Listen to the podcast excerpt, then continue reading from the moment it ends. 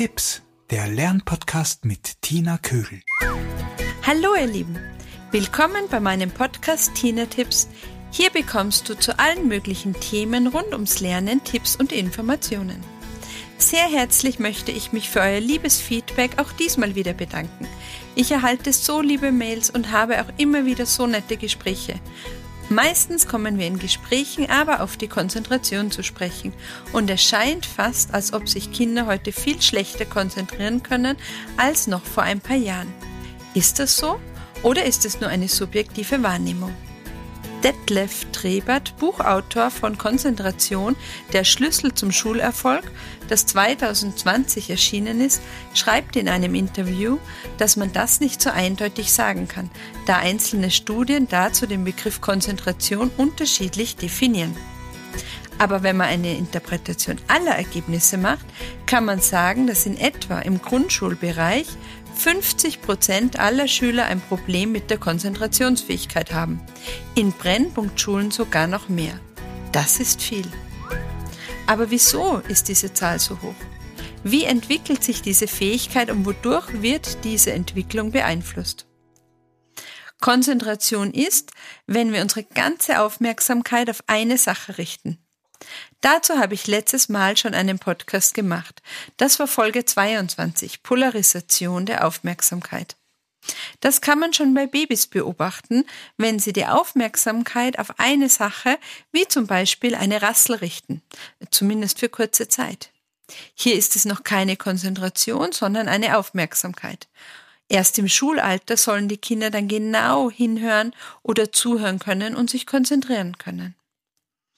Bei Dingen, die wir gerne tun, ist das ja meist kein Problem. Viel schwieriger wird es aber bei Dingen, die wir vielleicht nicht so gern machen. Doch auch hier ist es wichtig, konzentriert zu bleiben. Wie kann ich die Konzentration jetzt von klein auf schon üben? Da wären einmal die Gesellschaftsspiele, die eignen sich sehr gut. Hier muss das Kind würfeln, die Figur ziehen und konzentriert bleiben. Oder ganz wichtig ist das Vorlesen. Hierbei wird das Zu- und Hinhören trainiert und es schult die Aufmerksamkeitsspanne. Auch das gemeinsame Anschauen von Bilderbüchern, auch schon bei ganz kleinen Kindern. Gerne lasst euch doch von euren Kindern im Haushalt helfen. Auch das ist ein gutes Training für die Konzentration, vor allem wenn sie eine Tätigkeit zu Ende bringen sollen, wie zum Beispiel den Tisch decken oder im Garten helfen. Auch eine gute Konzentrationsübung ist während dem Seilspringen oder Jonglieren Reime aufzusagen oder zu singen oder das Einmaleins zu üben. Hier muss sich nämlich das Kind sowohl auf die Bewegung als auch auf die Sprache konzentrieren. Auch gut sind Körperwahrnehmungsübungen wie Streicheln, Kitzeln oder Massage. Das regt die Haut und die Muskulatur an und steigert die Aufmerksamkeit und Wachheit. So, was tue ich aber, wenn es dem Kind schwerfällt, sich zu konzentrieren? Zum Beispiel bei Hausübungen. Dann könnt ihr Minipausen machen, in denen das Kind Kraftübungen wie Liegestütz oder ähnliches macht. Das soll nämlich laut Detlef Trebert besser sein als Hüpfen oder Tanzen, weil nach diesen Bewegungsübungen anscheinend die Kinder nicht mehr so ruhig weiterarbeiten können. Er meint auch, dass wir Eltern Konzentrationsvorbilder sind. Daher sollten wir nicht ständig multitaskingmäßig den Kindern vorleben, dass man neben dem Essen am Handy Nachrichten liest oder während andere Tätigkeiten den Fernseher einschaltet oder während dem Gehen in sein Handy vertieft ist, anstatt achtsam durch die Gegend zu spazieren und einander zu grüßen oder Tiere zu beobachten. Wir sollten Tätigkeiten also wieder achtsamer ausführen. Welche Gründe könnte es für Konzentrationsstörungen bei Kindern geben?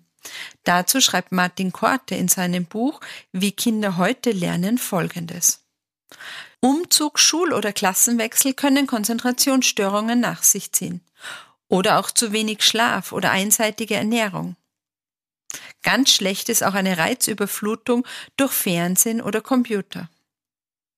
Zu wenig Bewegung und daher ein Reizmangel für Haut und Muskulatur ist genauso schlecht wie Hektik im Zeitablauf des Tages. Oder auch zu lange Arbeitsphasen. Auch in der Pubertät fällt die Konzentration oft schwer. Hier wird das Gehirn neu organisiert und dabei sind die Areale betroffen, die für Konzentration und Aufmerksamkeit verantwortlich sind. Auch Überforderung wie Schulangst oder Leistungsdruck schmälern die Konzentrationsfähigkeit. Wichtig ist zu wissen, dass Konzentration einen hohen Energieverbrauch hat und die Aufgaben und der Schwierigkeitsgrad gut auf das Kind abgestimmt sein sollen. Die Konzentrationsphase dauert in etwa 15 Minuten bei einem sechsjährigen Kind, 20 Minuten bei einem neunjährigen und in etwa 30 Minuten bei einem elfjährigen Kind. Ihr seht schon, das sind relativ kurze Phasen. Und dann am besten Pausen einlegen. Kurze Pausen wie fünf Minuten reichen oft. Frische Luft, ein Glas Wasser, Kraftübungen und dann kann es schon wieder weitergehen. Arbeitet aber nicht mit Strafen oder Süßigkeiten als Belohnung, wenn das Kind mal nicht mehr weiterarbeiten möchte, sondern versucht eher die Zeit mit guten Gefühlen aufzuladen. Gefühle sind ein wichtiger Motivator. Und wenn die Arbeit an sich keinen Spaß macht, hilft vielleicht ein Wechsel des Arbeitsplatzes, zum Beispiel im Garten oder auf dem Balkon. Dann sind die Kinder vielleicht wieder motiviert, sich noch etwas zu konzentrieren und weiterzuarbeiten. So, das war jetzt doch ganz schön viel und ich glaube, ich könnte noch drei weitere Podcasts zu diesem Thema machen. Naja, aber fürs Erste reicht es einmal. Schreibt mir doch in die Kommentare auf meiner Homepage, wie es euch mit diesem Thema geht und teilt gerne weitere Konzentrationshilfen, wenn ihr welche habt. Es ist ja von Kind zu Kind verschieden und jeder hat so seine Tipps und Tricks, wie er sein Kind zum konzentrierten Arbeiten bewegen kann. Empfehlt mich auch bitte weiter und gebt mir eine positive Bewertung auf iTunes. Vielen Dank und bis bald, eure Tina.